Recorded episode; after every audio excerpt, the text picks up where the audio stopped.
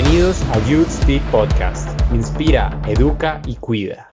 Buenas tardes a todos, bienvenidos a esta cuarta edición de Youth Speak Podcast, el espacio en donde venimos a hacer tres cosas por la sostenibilidad. Primero, a inspirarnos, a encontrar esas motivaciones que tenemos en el fondo de nuestro corazón para empezar a actuar, para hallar soluciones.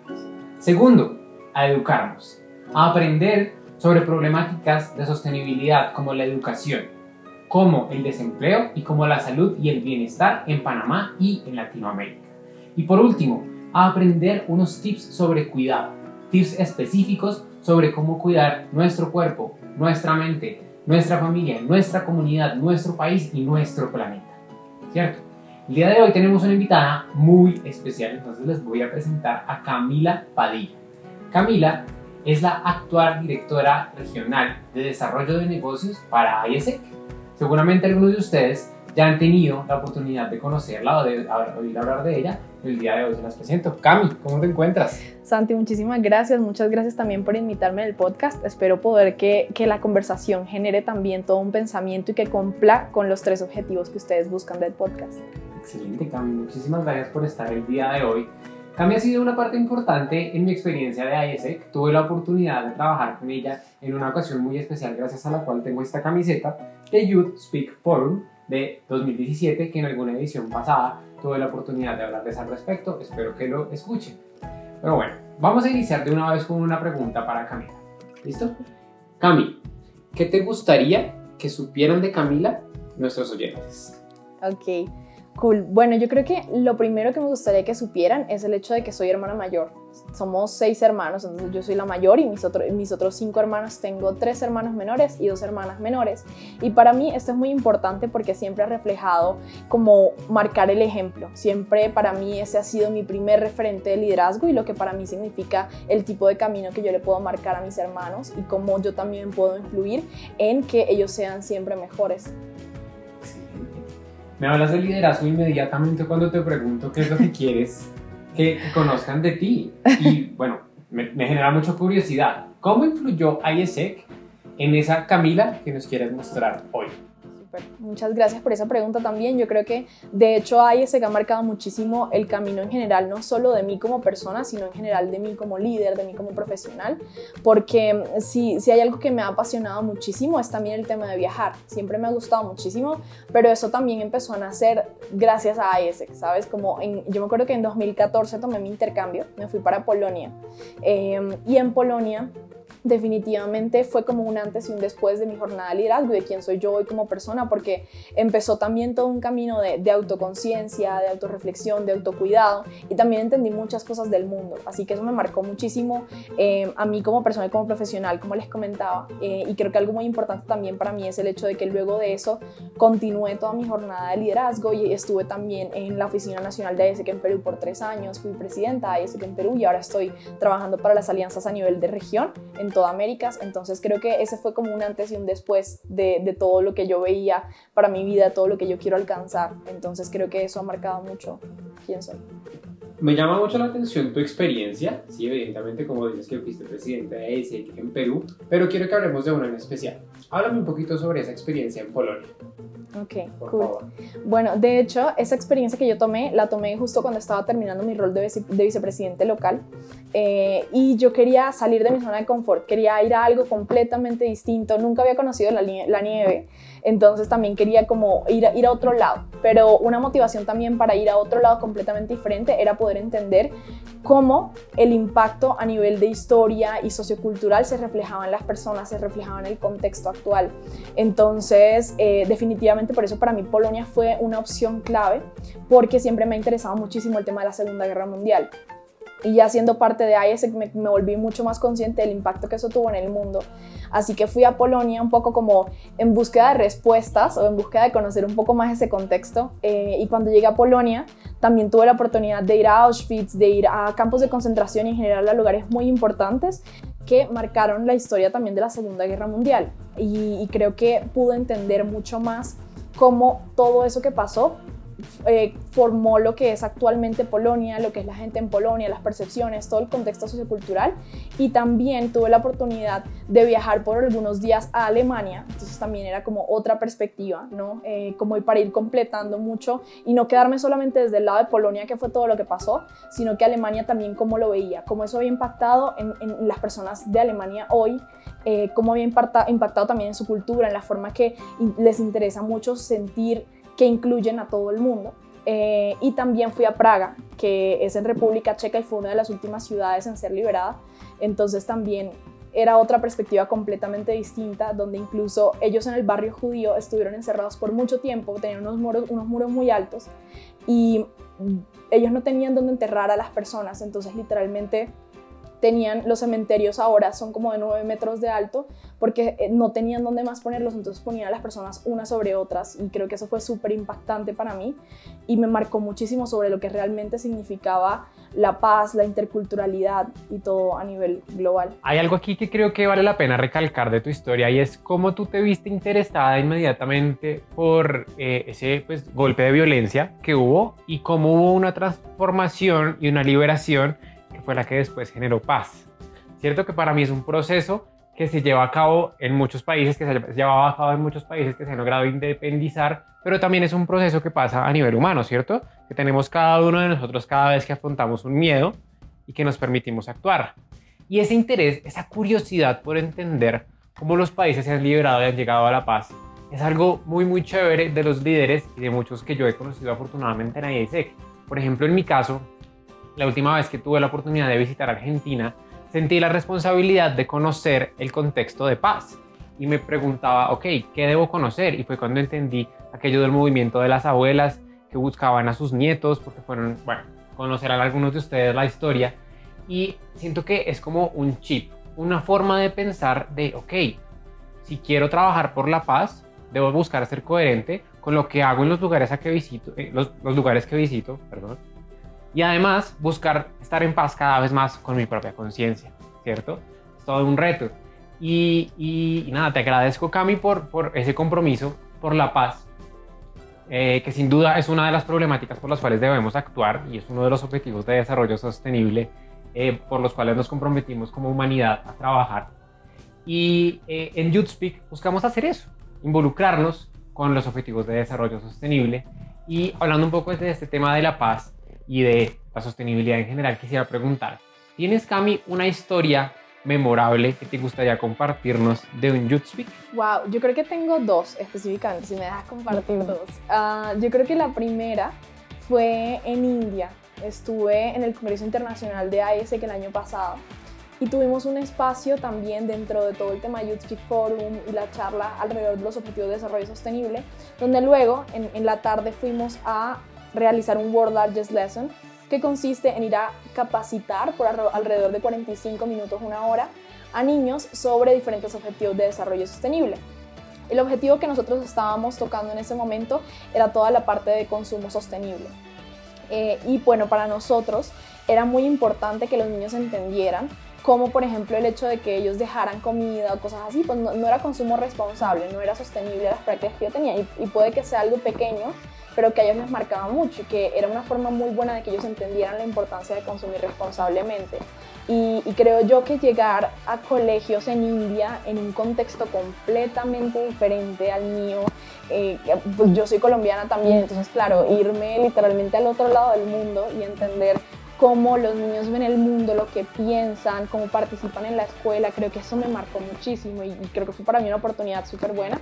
Y la segunda que te cuento fue cuando estaba en Perú, siendo parte de la oficina nacional, y lo que pasa es que en Perú nosotros de hecho realizamos un Youth Speak Forum súper grande, entonces año tras año siempre nos ponemos metas más y más grandes de asistentes para ir ampliando mucho ese, alcance y que más jóvenes tengan la posibilidad de ampliar la voz. Entonces, para mí siempre ha sido uno de mis eventos favoritos, porque de hecho cuando, estábamos, cuando estaba en Perú, lo que hacían era que otras universidades, por ejemplo, de diferentes ciudades del país, delegaban o, formaban delegaciones como tal para enviar a sus estudiantes al evento. Entonces, tú tenías gente de todo el país, de la costa, la sierra y la selva, que son como las tres regiones eh, de Perú como tal, y era gente que al final podía también mostrar cómo le, cómo le importaba, cómo quería cambiar el país. Entonces, creo que eso, fue, eso era increíble. También implementábamos por Largest Lesson, entonces fuimos a las escuelas y siempre teníamos, eh, creo que en el primero tuvimos como 750 delegados, luego tuvimos 900 delegados y como año tras año iba pasando. Este año no pudo suceder por el coronavirus y todo el contexto pero siempre año tras año queremos llegar a más jóvenes, queremos llegar a más personas y creo que eso me impactó y me ayudó mucho a entender no solo Perú, sino también cómo los jóvenes estaban alzando la voz por el país. Me encanta, me encanta Cami. Me genera mucha curiosidad lo que me cuentas de la educación en India. Eh, digamos que siempre me he visto, me ha llamado mucho la atención entender cómo la cultura allá en específico, con todo este tema de la espiritualidad y del budismo y del Hare Krishna, les brinda a los jóvenes un conocimiento ancestral que les ayuda mucho y que incluso en muchas ocasiones ayuda a la sostenibilidad. Temas de alimentación, temas de el cómo comunicarse con sus mayores, con sus maestros, es, algo admirable que uno siente que, bueno, listo, fuimos a enseñarle algo a esos chicos, pero me imagino que tú también te tuviste que haber llevado algo de ellos. Total. Sí, claro. Y, quiero ponerle un reto a las personas de Panamá que nos están escuchando en este momento. ¿Cuántas personas me dijiste que hubo en YouthSpeak? En, en el último tuvimos más de 900 personas. Bueno, pues, ¿y de cuántos lugares? habían como 5 o 6 ciudades del país. Bueno, nosotros podemos en Panamá con, convocar algunas personas de Santiago de Veraguas, algunas personas de Chiriquí, algunas personas de Coclé y una gran cantidad de la ciudad de Panamá y vamos a superar esa meta. Listo, vamos a tener más personas en una modalidad medio presencial, medio virtual, pero te aseguro que sí. ¿Listo? Ok, bueno, yo estaré para ver eso también, ah, si lo superan. Listo, listo, me encanta, me encanta. Y bueno, conectando de nuevo con lo que nos estabas diciendo de cómo los jóvenes alzaban su voz, ¿qué decían? ¿Qué era eso que decían ellos? Total, bueno, de hecho como cada Youth Speak Forum teníamos algunos objetivos centrales sobre los que queríamos conversar. Creo que el primero, o el, el, segundo no recuerdo bien, era algo muy, muy enfocado al tema de educación. Y era increíble porque unimos un montón de organizaciones que también trabajaban con la educación específicamente y los jóvenes decían como es que yo no estoy de acuerdo con X o Y de cómo se maneja la educación en el país, de cómo está el sistema educativo, qué tal si ampliamos las iniciativas, porque al final, bueno, no solo depende, por ejemplo, de los gobiernos, sino también de, del sector y, y de, la, de la sociedad civil, de qué podemos hacer cada uno de nosotros para mejorar la educación y qué tan disponibles estamos nosotros para ser agentes de cambio dentro de ese contexto. Así que creo que ese tipo de, de, conversaciones me inspiraron un montón y también hablábamos mucho del tema de empleabilidad. Hablábamos mucho de qué podíamos hacer para que los jóvenes fueran más empleables en Perú y qué, y qué estaban haciendo otras organizaciones para conectar más a los jóvenes a sus empresas. ¿Y tú por qué crees que los jóvenes deberíamos o deberían seguir alzando la voz? Bueno, yo creo que nosotros tenemos una labor, una responsabilidad muy grande. Creo que siempre escuché mientras crecía todo este tema como, ahora los jóvenes son el futuro, los jóvenes son el presente y bueno, definitivamente es nuestro momento ahora de poder cambiar las cosas. Creo que nosotros ahora no solo por esa perspectiva que tienen otras generaciones de nosotros, sino por las herramientas que tenemos, por nuestra capacidad de aprendizaje, por la energía que tenemos, creo que eso se contagia y, y se hace como, como una bola muy grande de impacto y que realmente puede extender mucho el mensaje. Así que yo creo que si nosotros no somos los que estamos allí de primeros alzando la voz, hay muchas cosas que no van a poder cambiar. Y creo que nosotros ya tenemos una perspectiva muy distinta, una, una visión global mucho más amplia que otras generaciones. Así que definitivamente es nuestra responsabilidad. Bien, ¿y será que sí nos sirve alzar la voz si no actuamos? Yo creo que nosotros de hecho tuvimos mucho esta conversación, eh, creo que incluso cuando estábamos creando eh, la identidad de mi equipo, cuando yo fui presidente y todo esto, y yo creo que algo muy importante es que alzar la voz siempre va a ser el primer paso, ¿sabes? Es decir, no me gusta esto, no me gusta esto, esto podría ser así, y eso ayuda a que puedas unir a más personas a esa iniciativa o esa idea que tú tienes, ¿sabes? Y se vaya formando como una especie de revolución entonces creo que eso es súper importante, que nosotros alcemos la voz y digamos, esto no me gusta, siento que esto puede ser así, esta es la iniciativa que yo propongo, quién se suma y que con eso lleve a la acción, porque al final si no hay acción, las palabras pues se quedan en nada. Bueno, pues Cami, la revolución es necesaria, Eso lo dice Peter Senge, que es un, un, un, gran escritor del pensamiento sistémico, y yo también lo creo, ¿sí? que es necesario ser eso que evita que se violen los derechos, ser eso que dice es que lo más sostenible es esto. Pero actuar también es importante. Pero solo el hecho de alzar la voz para mí sí tiene un poder muy, muy, muy importante. Y es el hecho de que uno tiene el coraje de recibir retroalimentación. Entonces los invito a esto. Alcen la voz pero estén dispuestos a que les digan, no estoy de acuerdo contigo. Y estén dispuestos a abrir su mente. Yo creo que no es tan importante defender nuestras ideas, sino hacer que nuestras ideas se defiendan por quedarse en nosotros. Y decidir si queremos ser resistencia de algo o si queremos ser cambio. ¿sí?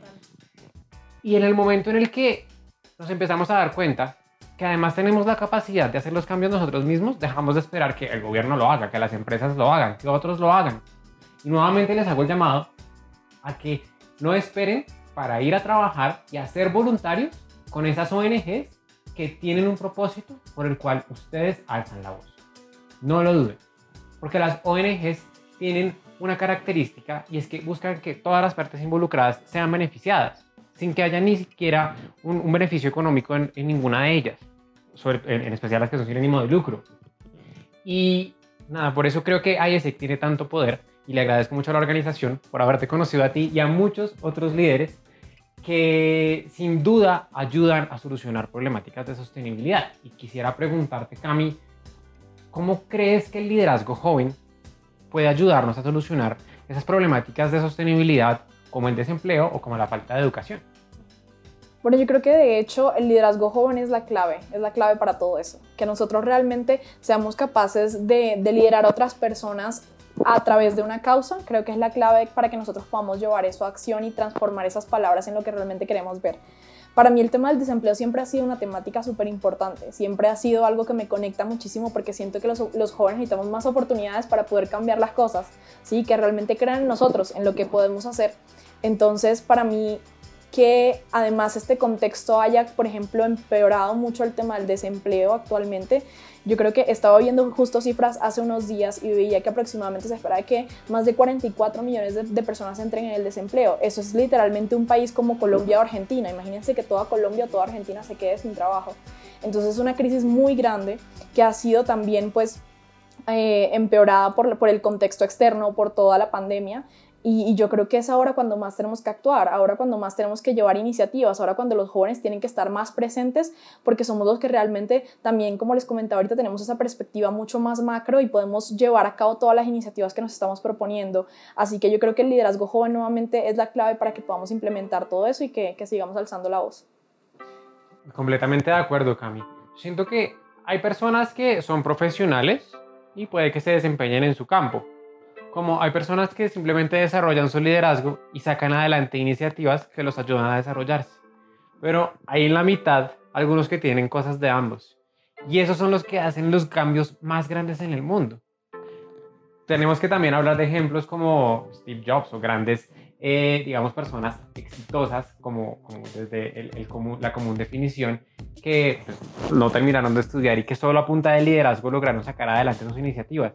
Entonces, ese es otro llamado a la acción, a que si no encuentran una oportunidad en una empresa, pues no duden en emprender o en buscar otra oportunidad. Hay organizaciones que quieren trabajar con jóvenes. La mayoría de las empresas son conscientes de que deben trabajar porque los jóvenes de sus países adquieren las habilidades del presente y del futuro.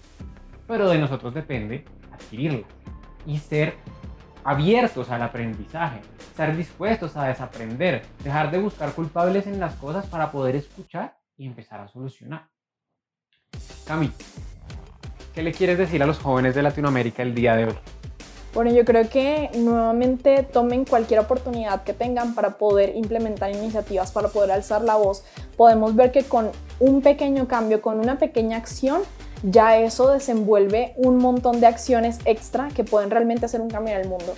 Eh, siempre me ha gustado mucho esta frase del hecho de que siempre un grupo de personas en cualquier pequeña parte del mundo puede hacer un cambio y que de hecho muchas veces eso es lo que realmente genera el cambio.